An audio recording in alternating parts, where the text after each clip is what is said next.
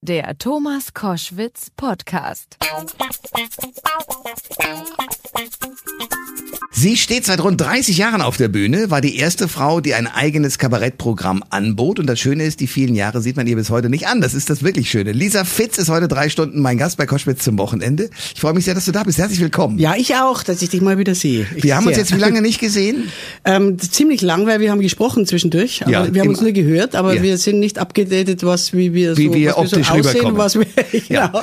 Sag mal, ich habe mit, mit großer Freude wahrgenommen, weil die Frau, die dir gerade den doppelten Espresso gebracht hat, fährt Harley. Und die Okay. sagt, die Lisa fährt auch Harley. Was ist das, das Faszinierende an Harley Davidson?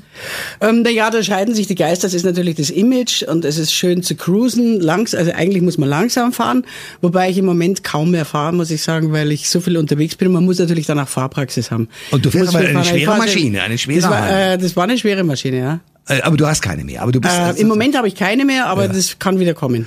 Du bist viel unterwegs, machst gerade Kabarett in äh, Berlin und bist also äh, dauernd auf Tour. Wie heißt das Programm, was du gerade machst? Das Programm heißt Mut, hat den Untertitel vom Hasen zum Löwen, aber es reicht auch, sich zu merken, Mut und es geht halt um Zivilcourage, politische Courage und den vielleicht eingeschlafenen oder nicht erweckten Mut in sich zu erwecken. Haha. Täte uns ja natürlich ganz gut in der heutigen Zeit, Weil? Es- weil die Zeit natürlich angstbesetzt ist und sich so ein bisschen so, so Massenresignation breit macht. Also jeder denkt, es hat ja sowieso keinen Sinn mehr jetzt. jetzt. Wir werden eben alle überwacht und natürlich ist da was Wahres dran, dass der Einfluss halt der, der Menschen oder der Bürger auf die Politik äh, weitgehend immer mehr zurückgedrängt wird. Ja. Also ist die Frage, was man da überhaupt noch bewirken kann, aber man sollte trotzdem immer daran erinnern, dass der Bürger schon mitentscheiden sollen könnte. Ja, aber er tut es zu wenig. Also ich habe mich auch gewundert, dass gerade durch diese NSA-Geschichte und Ja. was da so rausgekommen ist, die Menschen nicht in Scharen auf die Straße gerannt sind und gesagt haben, hallo, wo, wo sind unsere Rechte? Das hat mit zwei Dingen zu tun. Erstens mal, weil die, die Medien oft natürlich, die Medienlandschaft ist ja auch gesteuert, dass man dem Mensch dann klar macht, so schlimm ist es vielleicht nicht. Und dann ist schon viel Naivität bei den Leuten, weil sehr viele sagen, ich habe ja nichts zu verbergen. Und das ist der ganz naive Satz von denen, die die Tragweite dessen, was da passiert, überhaupt nicht ermessen können. Also, dass du vollkommen durchleuchtbar bist, dass du auch die Daten benutzbar sind, dass mit den Daten irgendwas passiert, äh, sei es, dass sie an Konzerne geschickt werden, dass Krankheiten durchschaubar sind. Und wenn der Chip dann mal in uns ist, was, was viele Jugendliche schon getestet haben, dann weiß man alles. Ne? Ja. Also dann kann man dich orten, wo auch immer du hingehst. Ja, Das kannst du ja jetzt schon. Du brauchst bloß das Handy jetzt was, anhaben und genau. schon äh, weiß man, wo du also bist. ist schon das Ausmaß dessen, was da passiert, wenn man das bisschen äh, durchschaut, ist schon heftig. Und in deinem Programm gehst du da wie vor, um das sozusagen ähm, mit einem Gegenwind zu versehen? Ähm, ein Zusatz noch, dass der Mark Zuckerberg oder Zuckerberg, wie er heißt, der Gründer von Facebook, hat ja diesen denkwürdigen Satz gesagt, Privatsphäre ist ein überholtes Konzept. also der ist doch, der ist, das ist ein Sprengsatz. Ah, ja, ja, ja, das ist wirklich wahr. Das ja- heißt, der sagt ganz klar, noch, das ist von vorgestern und wir, also raus damit mit den Daten. Ne? Ja. Ja, also zuerst mal Kabarett heißt immer, äh, zuerst mal darauf aufmerksam machen, weil wir ja die, beruflich uns Gedanken drüber machen müssen, das benennen, aufzeigen und zur Diskussion anregen. Also das ist mal der erste Schritt, dass man die ganzen Dinge äh, bewusst macht. Und was ich, die Berechtigung von Kabarett ist die, wo es mir selber auch so geht, wenn ich Kollegen ansehe oder höre und die die sprechen irgendwas aus, was ich mir versagt habe zu denken. Zum Beispiel dann fühle ich mich bes- bestärkt und denke, ah, der denkt das auch, ich habe mich das gar nicht getraut. Also das heißt, es übt schon eine bestärkende, motivierende äh, Wirkung aus. Und wenn nicht die Kabarettisten, Kabarettisten wer dann noch? Ja, weil du darfst ja die Politiker sagen, nicht die Wahrheit. Die, die Medienlandschaft ist auch politisch jeweils eingefärbt und die Kabarettisten sollten relativ äh, neutrale Denker sein, sind sie natürlich auch nicht ganz, aber wenigstens denken sie drüber nach. Du bist äh, im Bayerischen zu Hause, das hört man auch. Ja. So, jetzt wird gewählt. Wir haben in, in Bayern haben wir einen Horst Seehofer, Ja. der bekanntermaßen äh, sich einen Seitensprung geleistet hat und äh, aber eigentlich ja doch in einer äh, christsozialen Union zu Hause ist, wo man das alles nicht macht mit Seitensprüngen und ähnlichem. Trotzdem wird er gewählt und bewundert. Und für seine politische Arbeit kann man ihn vielleicht auch bewundern. Aber kannst du mir das erklären? Naja, er hatte dann zwei Ämter und eine Frau wieder und vorher war es umgekehrt. ja, Also, ja, weil die Leute, das ist so, ich glaube, das ist so ein bisschen wie der Berlusconi-Effekt, dass die Leute dann sagen, ein Hund ist er schon. Und von den Männern hat er die Sympathie, weil die dann sagen, na ja, Äh, Privatleben ist seine Sache, was natürlich so nicht ganz stimmt, weil er Vorbildfunktion hat. Naja, weil er auch vor allem immer gesagt hat, die Ehe ist so entscheidend. Da, da Und weil ja die, weil die, sagen wir mal, die Doppelmoral zur CSU seit jeher gehört wie der Senf zur Weißwurst. Hm. Also die mehr, dort mehr als überall anders, an anderen, bei anderen Parteien. Und- Und, sie predigen immer, sie predigen immer Wasser und trinken Wein, ganz viele von denen. Das ist Okay. einfach so. Also ist schon, gut, können wir wieder abschließen, aber ich will es nur mal gesagt haben. Das sind so Themen, die sind halt Aufreger. Lisa Fitz ist bei Koschwitz zum Wochenende Kabarettistin, Moderatorin. Du hast ja unglaublich viel gemacht, aber lass uns kurz noch über ein anderes Aufregerthema dieser Wochen sprechen. Uli Hoeneß. das ist ja auch so eine Geschichte, wo die CSU auch angeblich irgendwie jedenfalls die Finger mit drin hat, weil ähm, zumindest das, das bekannt wurde war ja erstaunlich, weil die Geschichte ist schon länger äh, passiert. Also Uli Hoeneß hat sich selber schon ganz lange angezeigt. Trotzdem kam das relativ früh im Jahr, ich glaube im Februar oder März raus. Und alle haben sich gefragt, wie kommt denn das jetzt raus? Und die Antwort war, naja, die CSU versucht halt so früh wie möglich die Bombe platzen zu lassen, weil wenn das jetzt platzen würde, kurz vor der Wahl, wäre es ja eine Katastrophe. Ist es so? Wahrscheinlich ist es so. Also die denken schon sehr genau drüber nach, was ihrem Image zuträglich ist und was nicht.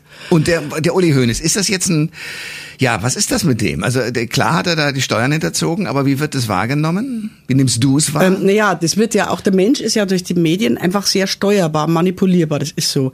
Und wenn jetzt in allen Zeitungen drin steht, der Uli Hoeneß, ähm, der ist ganz böse und ganz schlimm, dann plappern das alle Leute nach und sagen, ja, Uli Hoeneß, der Bösewicht und unser Eins muss da die Hälfte Steuern zahlen und der Dings. Und dann machen die natürlich Folgendes, sie nehmen ihn aus den Medien wieder raus. Also entweder bezahlt er genügend oder er macht eine Infosperre oder was weiß ich, was passiert, aber du wirst bemerkt haben, plötzlich ist das Thema wieder weg. Naja, wobei es jetzt ja ganz deutlich da stand. Also er ist angeklagt, Jetzt, jetzt, ja. wo wird geprüft. äh, Aber es war eine Zeit lang dann, wir haben sie es wieder rausgenommen und Ja. klar, also, also was, was natürlich, also die, die Leute verzeihen ihm natürlich, weil er halt äh, für den Fußball so wichtig ist und sie wollen das eigentlich gar nicht hören, so wie man halt vom Kinski diesen Kindesmissbrauch eigentlich gar nicht hören will, weil man den Kinski gern haben will als Verrückten, aber nicht als Kinderschänder. Man möchte das am liebsten nicht hören und was mich also da erstaunt hat, ist diese Naivität auch, mit der er dann doch mehrere Millionen da rumschiebt. Ähm, also, dass er sich da keine Gedanken macht, dass ein Mann seines Kalibers äh, da mehr Vorsicht walten lassen müsste, wenn er schon was macht. Das ist wahr. Also- Und äh, ja, aber wa- was wird passieren? Also nehmen wir an, die klagen ihn an, dann müsste er bei den Millionensummen ins Gefängnis. Dann Mhm. wird's schwierig, oder? Also dann ist auch vorbei mit dem FC Bayern. Äh, das kann ich nicht beurteilen. Also da bin ich nicht zu sehr im Fußball drin, was dann passiert. Ähm, wie weit, wie weit es hängt, wird aber auch davon abhängig sein, wie das kommentiert wird. Aber es ist natürlich ein herber Schlag. Es Also ich find's schade, wenn solche Menschen halt, die gerade an so verantwortungsvollen Posten sitzen, obwohl ich also wirklich das Finanzamt hasse wie der Teufelsweiber, das muss ich wirklich sagen. Äh, weil wir ja, was bei uns abgezockt wird, sind ja bis zu 70 Prozent Steuern, teilweise, wenn du alles zusammenrechnest. Ja. Ja. Ähm, also das, das ist ein ganz anderes Thema. Bin, ich bin Finanzamt-Hasser, bekennender. Aber trotzdem sollte ein Mensch in dieser Position schon drüber nachdenken, was er tut. Also in Konsequenzen denken, sagen wir so. Also ich würde nie, ich würde nie das Finanzamt jetzt bescheißen, richtig so, weil ich, weil ich, äh, das ist so kurzsichtig. Wenn ich Ja, raus bin ste- ich erledigt Ja, öffentlich. ja, ne? ja, klar. Also man, jeder nützt natürlich, es ist nicht, ähm, es ist verboten, Steuern zu hinterziehen, aber es ist nicht verboten, Steuern zu sparen. Also man kann schon den, den Spielraum ausnutzen, indem man sich bewegt und dafür bin ich dann schon auch. Ja. Lisa, du bist, äh, ich habe das vorhin gesagt, eine der ersten oder die erste gewesen, die richtig mit einem Kabarettprogramm losgezogen ist. Woher kommt das du? Ich kenne dich immer nur als Powerfrau, als eine, die auch, sagen wir mal, äh, deine Bücher, ich glaube, Flügel wachsen nach. Ja, da, genau. da hast du ja auch, sagen wir mal, sexuell durchaus sehr offen das eine oder andere beschrieben, Ja. wenn ich das richtig in Erinnerung habe. Also du bist immer geradeaus. Wo kommt es her? Ähm, das weiß ich nicht, weil die, also die Familie Fitz ist zwar bayerisch, die ist aber eher konservativ bayerisch gewesen. Also das sind auch, die ist auch bei der CSU beheimatet so von ihrem politischen, von ihrer politischen Nähe. Und die waren sehr bayerisch, aber eigentlich eben konservativ eher. Und bei mir ist es möglicherweise so, dass ich ein Kind meiner Zeit bin und dadurch, dass ich halt in den 68ern dann das politische Bewusstsein bekommen habe. Ich war nicht kämpferisch auf der Straße unterwegs, aber man kriegt es halt dann doch mit. Ja. Und ähm, das ist aber wohl etwas, was zu mir gehört und dann aber auch gefördert wurde von durch zum Beispiel durch meinen ersten Ehemann, den Ali Khan, ne? weil der hat mich ermuntert, die Spitzen in den Texten zu belassen und das so radikal zu formulieren und nicht, ähm, nicht allzu sehr zu bayerisch versöhnlich zu werden. Aber da bist du ja schon bei den Texten. Also ich würde Ja. gerne wissen, wie, kann- wie kommt dieser Überhaupt? Fitz da drauf zu sagen, hey, ich bin eine Frau, ich gehe auf eine Bühne, ich hau dem ordentlich wahr um die Ohren. Ah, das ist ein Entwickler. Also ich habe die ersten Lieder geschrieben mit 13. Wow. 14, das waren aber Songtexte, die waren, das hat sehr früh angefangen. Dann habe ich Mitte 20 Kabarettprogramme gemacht. Die hat, da hat der Klaus-Peter Schreiner mitgeschrieben, der von der Lach und Schieß, der Ja. Texter damals. Dann der Sami Drechsler und der Dieter Hildebrand haben mich sehr gefördert. Münchner Lach und Schieß, genau. Münchner Lach und Schieß und der Scheibenwischer war damals, das ist mir neulich aufgefallen, weil ich Ausschnitte gesehen habe, ähm, der, sehr frauenfreundlich. Also die haben oft, hatten oft Frauen drin und der Dieter Hildebrand hatte oft Sendungen, wo zum Beispiel mit drei Frauen, zwei, drei Frauen, wo es über die Kirche zur Sache ging. Also wesentlich mutiger als jetzt, wo Frauen, wenn du anschaust, Satiregipfel, Neues aus der Anstalt, da kannst du die Frauen, die im Jahr auftreten, an, an, nicht einmal an einer Hand abzählen. Ja. Und es ist ungemein, ähm, ich weiß nicht, männerlastig geworden und sie lassen die Frauen gar nicht hin mit der Ausrede, es gebe keine, was natürlich nicht stimmt. Aha, kennst du, kennst du gute Frauen? Ähm, es gibt schon viele, ja. Und die meisten beschränken sich allerdings, ähm, also die sind auf der Bühne sehr viele gut, aber sie sind sehr viele Kabarettistinnen sind unpolitisch oder Comedians von den Frauen und das finde ich schade. Weil es muss ja nicht parteipolitisch sein, aber man könnte gesellschaftspolitisch sein. Und was hat dich dahin getrieben, das zu werden, zu sagen, ich muss da rebellieren? Nur das 68er-Gefühl? Äh, oder? nee, das, das ist eine gute Frage, die muss ich mir jetzt erst mal selber überlegen. Ja, sehr schön, dann das, ja. ja. das fängt so an mit dem Kabarett, mit dem Kontakt, dann ja, dann muss man sagen, der Kontakt zu Konstantin Wecker. Also den habe ich kennengelernt, Franz Xaver Krötz. Die dann ganzen der erste Köpfe, ja. Ehemann, auch das waren so Leute, die mir schon ein bisschen bewusst gemacht haben, ich, ich habe mich in diesem CSU-Umfeld nicht wohlgefühlt. Und zwar CSU-Umfeld sage ich deswegen, weil das konservativ, traditionell bewahrend ist und auch mit oft Doppelmoral äh, in Sauern. Also die Doppelmoral ist dann, ich habe mich nicht wohlgefühlt, konnte das aber nicht benennen. Ich konnte nicht benennen. Das heißt also nicht, dass ich jetzt völliger CSU und CDU-Feind bin, aber die, die Werte haben mir, das hat mir irgendwie nicht gefallen. Ich habe mich behindert gefühlt in meiner Entfaltung oder beschränkt oder ich sollte irgendwas werden, was ich ähm, von meinem Gefühl her nicht bin als Frau. Okay. Und dann bist du auf die Bühne und hast das gesagt. Und das ist eine, nein, das ist eine ganz lange Entwicklung. Also das hat, ich habe ja auch eine Biografie geschrieben, sie heißt Der lange Weg zum Ungehorsam. Also das heißt, viele denken, man kommt, ich weiß nicht, wie es bei dir war, ob du mit mit äh, redegewaltig also auf die Welt gekommen bist. Bestimmt nicht, nein. Und Aber ich- es ist schon ein langer Weg, Ja, ne, dass man natürlich. dahin kommt, Ja. dass man das plötzlich sagt, das ist nicht in Ordnung und das nicht. Und dann habe ich Freude an der Entwicklung, Freude am Denken und Freude dran, Zusammenhänge zu erkennen und die zu benennen dann auch. Und das ist dann kriegt dann auch eine Eigendynamik. Lisa Fitz ist äh, mein Gast bei Koschwitz zum Wochenende Kabarettistin. Ich sage zwischendrin immer Moderatorin, weil ich mich, wenn ich mich richtig erinnere, du hast die Bayerische Hitparade moderiert, oder? Das waren die Anfänge, genau. Erzähl mal, was war da dann? Ich war auf der, Ba- auf der Schauspielschule ganz normal und wusste dann noch nicht genau, wo der Weg hingeht. Und dann war die Schauspielschule fertig gerade. Und dann hat mein Vater, der damals junge Talente produziert hat für Polydor und mit dem Fernsehen zu tun hatte, da kam ein Fernsehproduzent vom Bayerischen Rundfunk und hat gefragt, ob, die haben eine neue, jemand gesucht, die mitmachen, also Künstler, aber sie haben auch eine Moderatorin gesucht, die die Ruth Kappelsberger ersetzt, weil die damals ein bisschen älter wurde und dann wollten sie eine junge haben.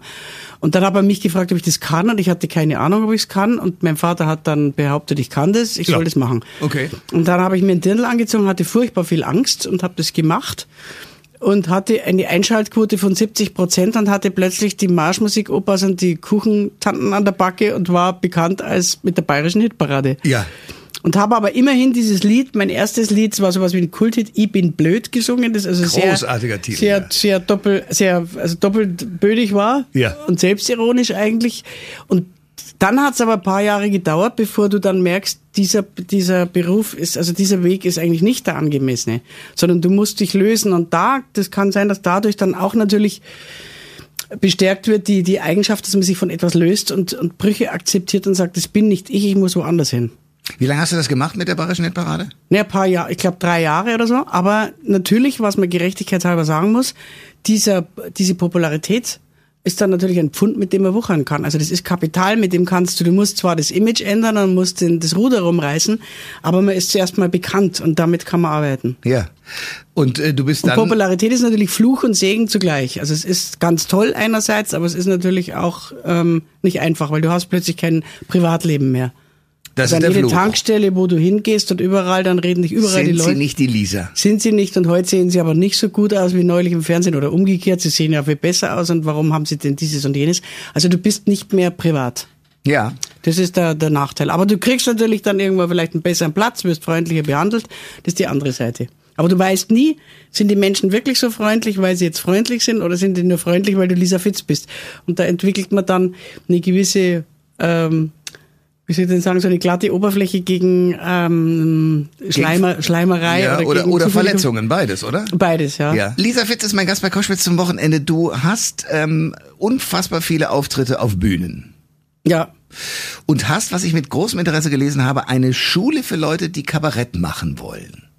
Das habe ich deshalb so spannend gefunden, weil ich ja nun auch versucht habe mit mit Comedy und mit ich, ich stelle mich hin ins Fernsehen und erzähle komische Sachen, versucht habe da aufzutreten und es eigentlich nicht wirklich gelernt hatte.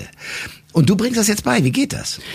Ähm, also ich habe zusammengerechnet jetzt mal für mein Buch auch, das sind, ich habe 3000 Soloabende bringe ich zusammen und 13 Kabarettprogramme. Es ist eine ganze Menge Holz. Wow. Und dazu kommt die Familientradition. Also man kann wirklich schon von Erfahrung sprechen, sonst würde ich das nicht machen. Ich habe auch früher unterrichtet schon, aber nur so nebenbei. Und jetzt ist es so, dass diese erste Münchner Kabarettschule, äh, die, ähm, das sind Kurse, also Intensivworkshops.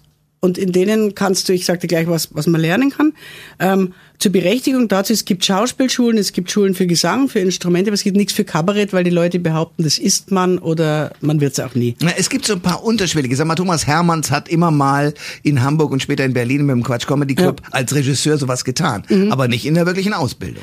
Also es gibt, es gibt durchaus Dinge, die man lernen kann. Zum Beispiel ähm, erstens, wie erstelle ich den Text, wie bearbeite ich ihn, wie kürze ich ihn, wie lerne ich ihn auswendig, die Techniken dazu, wie bringe ich ihn auf die Bühne, wie trage ich ihn vor. In Lautstärke und äh, Tempo, Dynamik, ähm, dass ich nicht zu viel Gestik mache, dass ich die Pausen an der richtigen Stelle mache. Was ziehe ich an? Was, wenn ich was anhabe, wie wirkt das Outfit? äh, was will ich für ein Typ sein? Will ich eine Rolle spielen oder will ich ein Ich-Spieler sein? Und da gibt's ganz viele äh, Themen und Fragen und Werkzeuge, die man, die man jemand vermitteln kann. Und manchmal ist es so, dass die Leute dann rausgehen und sagen, das ist mir zu anstrengend. Ich dachte nicht, dass das so viel Arbeit ist. Dann gehen die fluchtartig Ja, die hören Ja, sagen, ja. nee, okay, danke, so, Ja. ich weiß es jetzt, ja. Und andere, äh, eine Dame, die geht jetzt schon als erste sogar in einem fortgeschrittenen Alter, die will unbedingt, die, die war in einem ganz anderen Berufszweig und die fängt jetzt an, auf die Bühne zu gehen.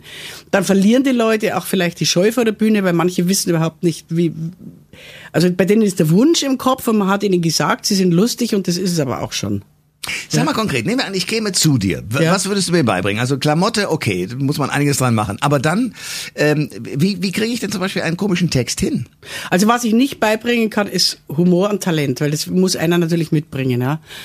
Ähm, aber ich, das ist so, dass die Voraussetzung ist, dass du einen eigenen Text mitbringst von einer DIN A4-Seite. Der muss selber geschrieben. Das ist für viele schon der erste Schritt, dass sie das einfach müssen, ja. Den Text mitbringen, egal worüber, und möglichst witzig und den auswendig lernen. Haha. So, also das heißt, das ist nicht mein Text oder irgendein Text, sondern eigener Text. Und das ist der erste Sprung ins kalte Wasser schon, weil da muss man Farbe bekennen. Was denke ich, warum denke ich das, was will ich sagen und so weiter. Und dann äh, wird dieser Text Zuerst, da kommen zuerst kommt Theorie zum Kabarett. Was ist es? Was will ich damit? Worüber, was ist der Unterschied zwischen Kabarett und Comedy? Wohin will ich? Äh, möchte ich jetzt zum Beispiel wieder Erwin Belzig eine Rolle spielen oder der, der Georg Schramm, der immer drei Personen spielt?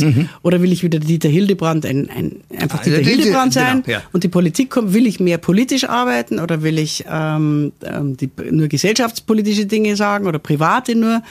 Und das sind so Bewusstseinsprozesse, also wo, wo man sich be- darüber bewusst wird, was will ich denn überhaupt? Und und jetzt sind es immer Kurse einzelne, wo die Leute dann wieder entweder wiederkommen können oder neuen Texten arbeiten oder sich bewusst werden darüber, möchte ich das? Dann kriegen sie Feedback. Ich kann ihnen ähm, ich habe zum Beispiel einer Dame gesagt, wenn sie immer einknickt auf der Bühne, wenn sie jedes Mal, wenn sie auf der Bühne ist, äh, hatte auch ein Mann so eine, so eine Anwandlung. Ja, der, immer wenn der äh, vortragen sollte, ist er eingeknickt, hat gesagt, ah nein, das ist nichts.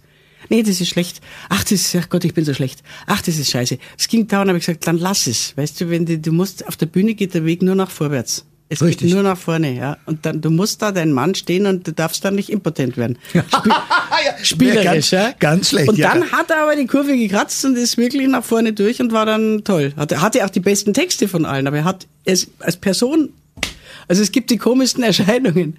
Und mein größter Erfolg ist, dass der, das darf, den darf ich auch nennen, äh, der Dr. Wolfgang Heubisch, der Kultusminister von München, hat sich angemeldet.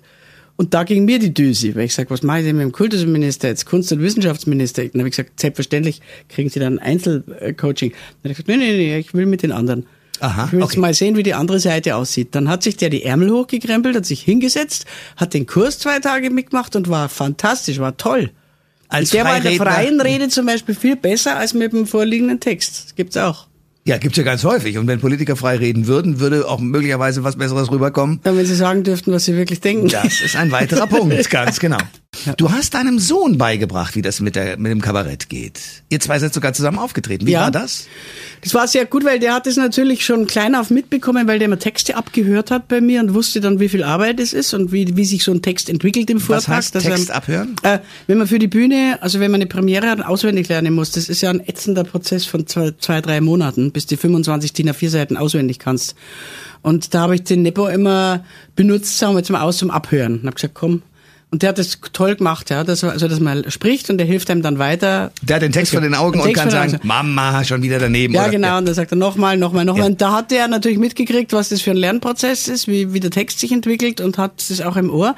Und der hat mehr Preise als ich. Der hat Wie? mir wieder abgeräumt. wie Ihr habt ein. Programm gehabt, ähm, alle Schlampen außer Mutti. Alles Schlampen aus der Mutti, das war bei Mütter und Söhne, dieser alte, dieser Spruch ist ja nicht von mir, sondern Ja. das ist ja ein stehender Spruch. Ja. Ja. Und äh, also diese Mutterbindung oder Mutterfluch und Segen halt auch und Söhne und Mütter und da hat er, war er wirklich klasse, hat er sich, da hat er sich freispielen können dann. Und jetzt hat er schon, äh, dann hatte er ein Soloprogramm nachher und jetzt noch eins. Und der hat ähm, auch eine ganz schöne Entwicklung durchgemacht, aber auch rauf und runter, dass er zuerst nicht gewusst hat, was er will und ob er das doch will und dann war es ihm zu blöd, da und alleine zu fahren, dann hat er sich künstlerisch abgenabelt, also der hat, ähm, da ging es auch rauf und runter. Ja, vor allen Dingen auch Mutter und Sohn stelle ich mir schwierig vor, weil es ist die Mutter-Sohn-Beziehung, die hat ja auch eine Geschichte, auch nicht immer nur eine schöne, ist ja, Mhm. Ja. auch klar. Äh, Pubertät, da trennt man sich und, und so weiter. Also wie ist das bei euch beiden gegangen? Der Nepo hat eine ganz äh, seltsame Entwicklung. Der war in der Pubertät ganz brav. Dann ist er, wollte er unbedingt in die USA als Austauschschüler und hat das Pubertäre dann irgendwie drüben erledigt. auch eine schöne Lösung. Das war ganz, Ja. aber nicht auf meinen Wunsch. Ich habe gesagt, warte noch, eine- nein, ich muss ja. Hm. Dann hat er sich aber auch recht einsam gefühlt drüben, also musste da wirklich durch einiges durch und kam wieder und war immer ganz nett und ganz brav und wir haben uns immer unterhalten. Ich war auch alleinerziehend dann, also es hat überhaupt eigentlich kein verdächtig wenig Probleme gegeben. Und dann hat er die, äh, aber dann hat er plötzlich so ausgebrochen, Ende 20 erst, ja. Also das erste Mal, wie wir zusammen aufgetreten sind, weil da ist er dann von zu Hause weg, das war dann zu viel Mutter, das ist klar. Also Mutter, dann ähm, Bühnenpartnerin und Regisseurin und Spielpartnerin. Und da hat er dann plötzlich gesagt, ich will jetzt weg von dir, ich denke, was du denkst, ich muss raus, ich muss ausziehen. Da habe ich gesagt, ja, geh halt. Da brauchst du nicht zu schreien. Doch, hat er gesagt, das muss ich, sonst gehe ich nicht. Ja. Also war so richtig abspreiz, abstemmen. Ja. Und das, die zweite künstlerische Puber, äh, Pubertät war die künstlerische Ende 20, wo er dann mit, mit Rockband auftreten wollte und ist mitten im Programm, das wir gemeinsam angefangen haben zu erstellen, für, also für ihn, ist er ausgebrochen. Ich habe deutlich gemerkt, er will jetzt nichts mehr hören. Und zwar egal, ob es richtig ist oder nicht, sondern er will unbedingt alleine. Mit Recht natürlich. Ich hätte bloß gern bis zum dritten Programm gewartet von ihm, aber das, er wollte, er hat sich abgestemmt und hat, ähm, also auch dann mich so ein bisschen richtig weggetreten, so was man halt in der Pubertät macht. Geh weg, aber bleib da. Ja, also, also kannst oder? du mir die Texte bitte durchlesen? Nein, jetzt doch nicht. Nein, ich weiß es besser. Nein, so nicht. Aber doch, ich brauch. Und das war, das war gar, war nicht einfach. Weil ich dann auch beleidigt war natürlich, ne? War gekränkt und beleidigt und so alles, sagen wir, alles, so was die anderen in der Pubertät dann schon hinter sich haben. Und da kam das nochmal, war aber auch spannend und ich habe zwar gegen mir mit meinem Vater genauso. Ich habe das dann so mit Verspätung von 30 Jahren dann auch kapiert. Also das hat mir auch ganz gut getan, ne? dass ich auch gemerkt habe, wie ich meinen Vater verletzt habe damals. Du hast es schon angesprochen, du bist in einer künstlerischen Familie groß geworden. Also erzähl mal, dein Vater war was und hat sozusagen euch als Familie. Du hast einen Bruder, der hat äh, im Tatort mitgewirkt. Also ihr seid Cousin, Oh, ja. Ach Cousin, Ja. genau. Also dauernd seid ihr sozusagen ein in diesem Gewerbe, in dem Mhm. man öffentlich ist. Äh, Was war dein Vater? Was hat der ge- sozusagen als Einfluss mitgebracht? Also der Großvater war der, der, der schwarze Schaf in seiner Familie, der sollte Architektur irgendeinen bürgerlichen Beruf studieren und ist dann aufgetreten, war Schauspieler Schauspieler, Rezitator, Autor. Und meine Großmutter war Opernsängerin, die hat er dann auch von der Ernsthaftigkeit abgebracht und ist mit ihr getourt und die hatten eigene Programme. Mhm. Das war aber natürlich zwischen den Kriegen und Kriegszeiten noch, also die hatten es wesentlich schwieriger, schwerer.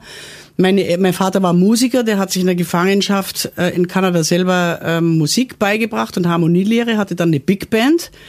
Und dann sind die, weil eine Big, so wie Glenn Miller, weil die Big Band natürlich Kosten und Ärger ähm, verursacht, haben sie sich dann abgespalten und ist mit meiner Mutter, wie er sie kennengelernt hat, als Sängerin mit Gitarre. Und seinem Bruder sind die zu dritt aufgetreten als Fizet und haben so äh, damals eine parodistische Unterhaltung gemacht. Leicht im Guter Name, Fitzet. Aber Fitzet hieß ja. die, genau, ja. Fitzterzett, also ja. Fitzet. Ja. Dann gab's die Froni, das war die, die äh, jüngste Schwester von meinem Vater, die ernsthafte Schauspielerin, Veronika Fitz. Dann der Michael Fitz ist mein Cousin, das ist der, der Tatort Fitz. Mhm.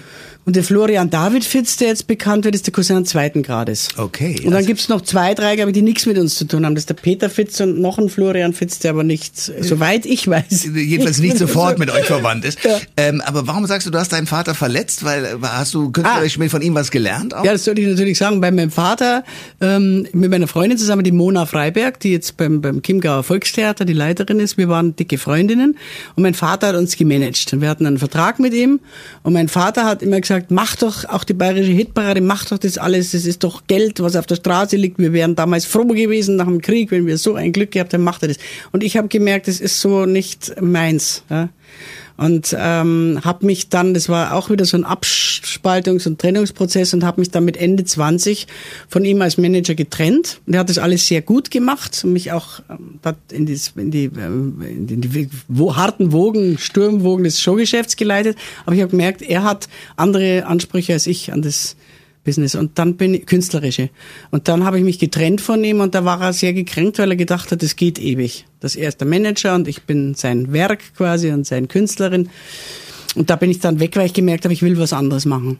Ja, das. Äh und das hat ihm auch dann nicht immer gefallen, muss man auch sagen. Es ja. waren einfach zwei Ansichten. Ja, klar. Aber das ist ja die alte Geschichte. Ja. Ich erlebe es mit meinem Sohn auch. Es ist gut, dass wir ja. uns dann irgendwann mal auseinander dividiert haben. Es muss ja. sein. Das, jeder muss sein eigenes Ding drehen. Ja, und das Schlimme ist, man braucht aber auch den, den, den Vater, als, als, also nicht als Gegner, sondern als, äh, um sich, um sich zu profilieren. Ja, weil man den, man sagt, so will ich jetzt nicht werden, da schon, aber so nicht. Das heißt, also du hast den schon, du brauchst den als Sparing-Partner als Coach, aber du musst dich dann irgendwann ablösen. Lisa Fitz ist mein Gast bei Koschwitz zum Wochenende, Kabarettistin, eine Frau, die Bücher geschrieben hat. Äh, Flügel wachsen nach. Das war zum Teil ja, was die Formulierungen angeht und die Geschichten, sehr drastisch. Ja. Äh, das hast du, aber was, was, was hat dein Sohn dazu gesagt?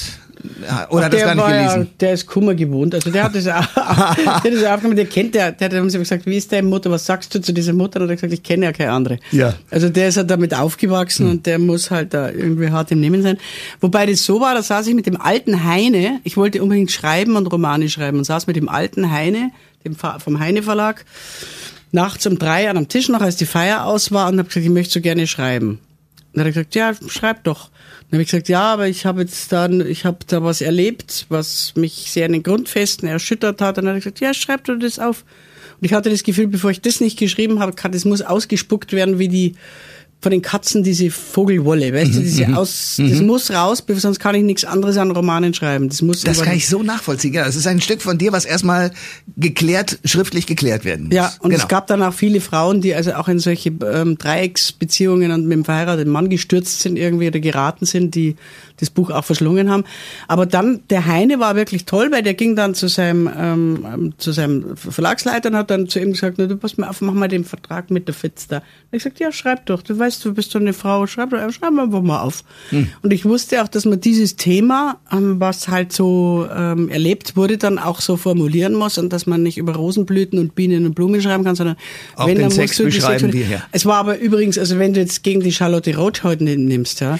War das war, harmlos? War das eigentlich harmlos, plus jedes Buch ist in seiner Zeit natürlich dann immer ein Aufreger und so weiter. Ein Aufreger und dann also es war auch eigentlich viel schöner beschrieben, als ich habe von der Rothschild zwölf Seiten gelesen, dann habe ich es aufgehört. Mhm. Aber das ist. Ja gut, das also, war ja extrem drastisch. Ich ähm. fand das auch langweilig dann irgendwie. Ich habe auch nicht den Sinn dahinter gesehen, aber das ist Geschmackssache. Aber die hat, glaube ich, zwei Millionen verdient mit den Büchern. Ja. Also alle Achtung trotzdem. Ne? Und äh, Flügel wachsen nach war, ist das die Hoffnung, die du mitgeben wolltest? Ja, das, das heißt, dass man, also wenn man abstürzt und auch die Flügel nicht gestutzt sind und dass man dann versinken muss in der Resignation und dass einem dieses Leid, das Erlebte oder dieses eigene Un Unfähigkeit brechen muss, sondern dass das eben heißt, die wachsen wieder nach. Es gibt ein Ende, das Licht am Ende des Tunnels, man kommt gestärkt wieder raus und man begreift sehr viel später erst, warum man das erleben musste. Vielleicht paar Jahre später auch. Und bei mir war, der Lernprozess war, dass ich vorher gesagt habe, kommt der nicht, kommt ein anderer. Puh bin, ich stehe auf dem Betonfundament der Emanzipation, mir kann keiner. Ja. So kommt und geht weg, fertig. Und dass ich jetzt zum Beispiel, ich bin jetzt elf Jahre in der Beziehung mit dem Peter Knirsch mhm. und bin, ähm, ich hätte das nicht so geschätzt oder schätzen gelernt, wenn ich das vorher nicht erlebt hätte. Also dann hätte ich halt wahrscheinlich auch gesagt, ja, kommt, das geht, egal und so. Und jetzt weiß man schon, was man hat und weiß das dann auch zu schätzen.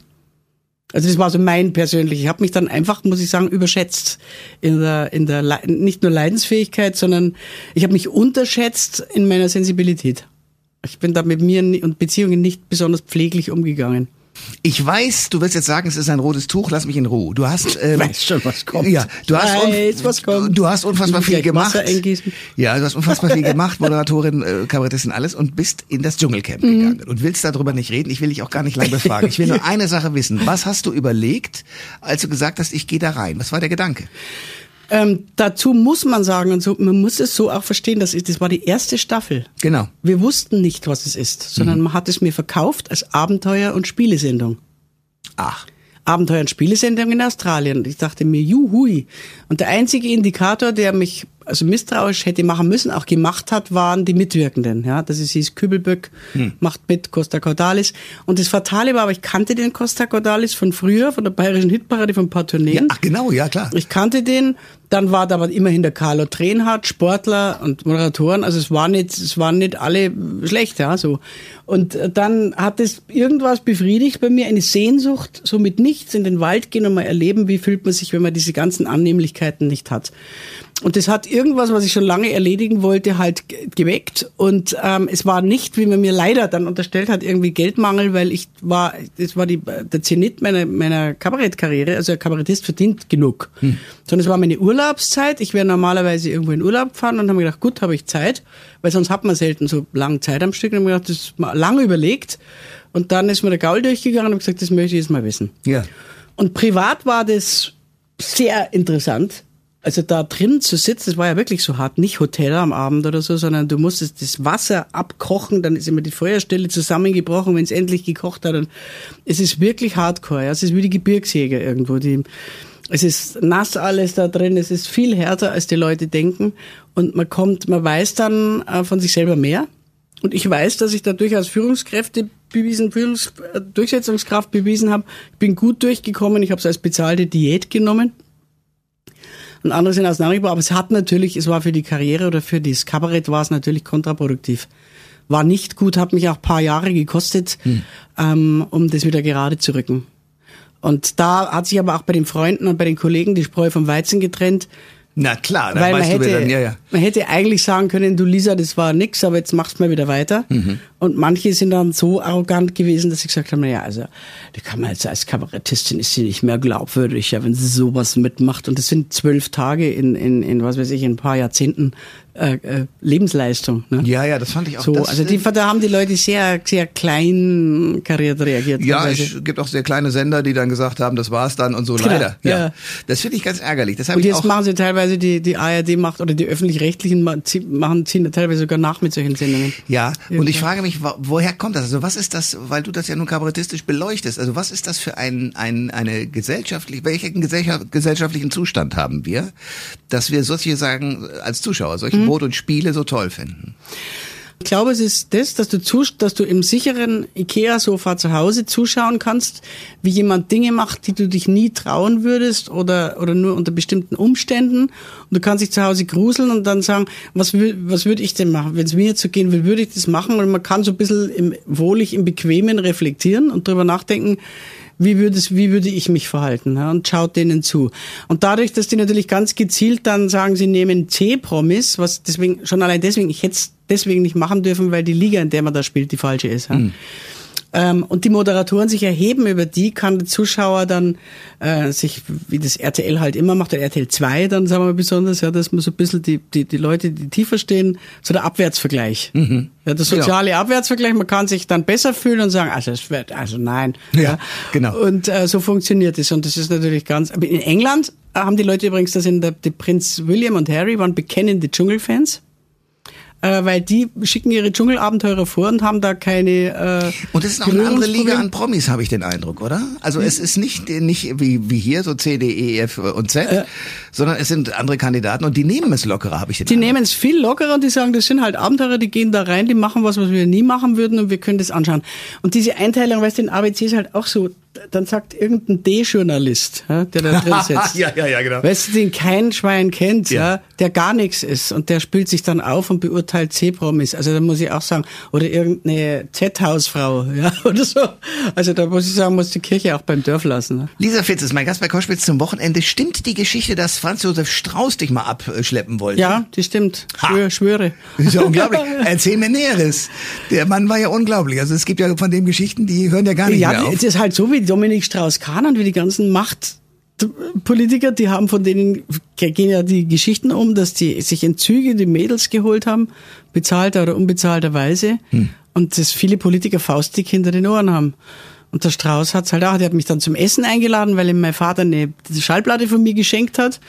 Und dann hat er bei mir angerufen, weil mein Vater war Strauß mit äh, Parodist mhm. und der kannte den und dann hat der mich zum Essen eingeladen und dann habe ich waren wir mit vier Leuten und dann habe ich unterm Tisch ein Knie gespürt. Ah. Okay. Und das war dann Herr Strauß. Und dann ging es noch ab in so eine Privat. Ich habe die so oft erzählt, die Geschichte schon. So ja, mir nicht, deswegen, ich, weil ich habe sie nur gelesen und denke, das ist ja unglaublich. In eine Privatwohnung, wo also dann deutlich wurde, sollte dann schon irgendwie was passieren. Mhm. Und ich bin dann geflüchtet unter dem Vorwand, dass der Bayerische Rundfunk noch eine Feier hat. Und ich habe versprochen, da noch hinzukommen und ich muss da weg und bin also heil rausgekommen und hätte auch nicht gewusst, was ich, ich weil du bist ja als so Mitte 20, man ist ja genannt, ne? Man ist naja. ja, was sagst du zu so einem mächtigen Mann? Ja, ja, ja klar. Du, kannst du nicht sagen, ich möchte jetzt nicht wiederschauen, das traut man sich nicht. Das ist wahr. Und äh, er war ja nun auch, sagen wir mal, in seiner ganzen Figur schon eine dominante Figur, kann man ja, ja sagen. und die denken sich, wahrscheinlich denken sich solche Leute auch nicht, dass sie vielleicht nicht gemocht werden äußerlich, sondern sie halten das für selbstverständlich, dass man sie, dass man, wenn man mit Franz Josef Strauß zusammensitzt, dann auch mit mitmacht, was ich, auch immer. Ich glaube, das ist ja eine der Krankheiten, wenn man sozusagen prominenter wird und prominenter, dass man dann von seiner eigenen Bedeutung ergriffen ist. Ja. Und ich glaube, der war es auf alle Fälle.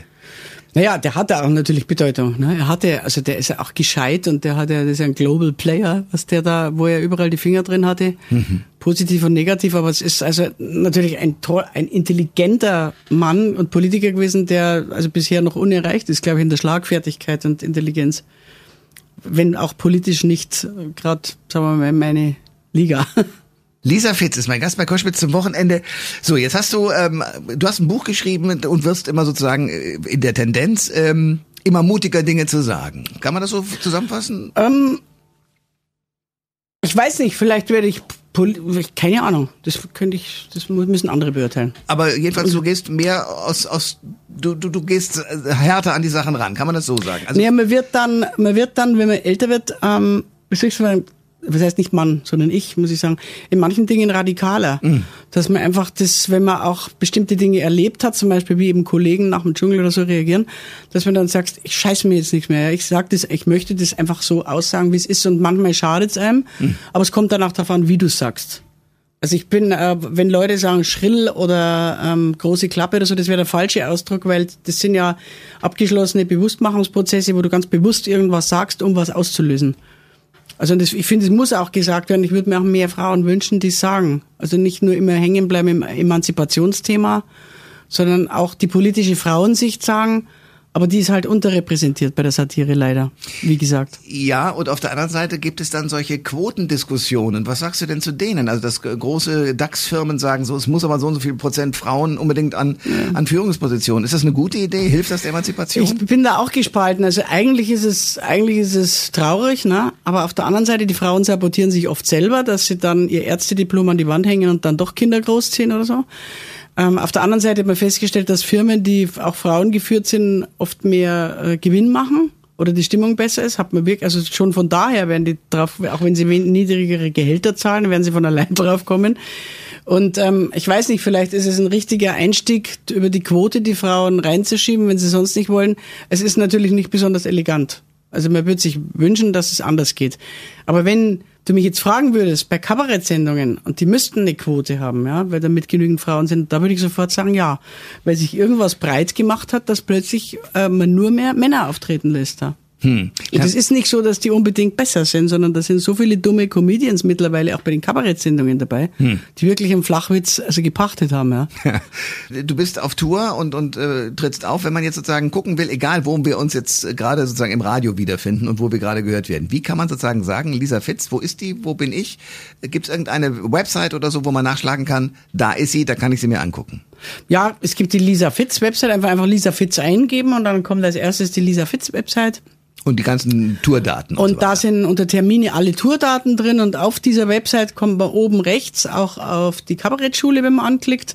Dann ist der Nepo mit drin, wenn ihm das interessiert, was der macht, auch als Link. Und der Peter Knirsch, mein, mein Lebenspartner, der Paco als Maler heißt, der ist auch mit drin, den kann man auch anklicken, mal gucken, was der für Bilder macht, weil er sehr schöne Bilder macht, finde ich und ich auch. Also mit dran beteiligt bin, ihn dazu zu ermuntern, dass er malt. Ah, aber du malst nicht selber, sondern du Ich mal nicht, nee. Also aber ich ermunterst. als Kind gemalt, aber ich, ich, okay. bin, ich bin auch anstrengend als Lebenspartner, weil ich, weil ich dann immer versuche, den Menschen auf Wege zu bringen, von denen ich meine, dass die richtig sind. Äh, also ich möchte, weiß nicht, ob ich mich selber als Lebenspartner haben möchte. Weil du immer drückst und stehst, wirklich? Ja, weil immer schiebt und es ist ja so, dass ich glaube, dass Männer im Zusammenleben wirklich toleranter sind.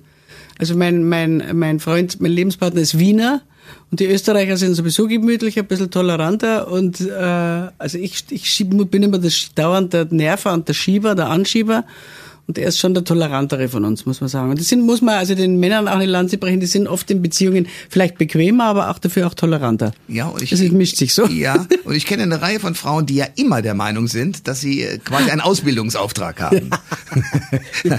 auch bei meiner Freundin entdecke ich das zuweilen.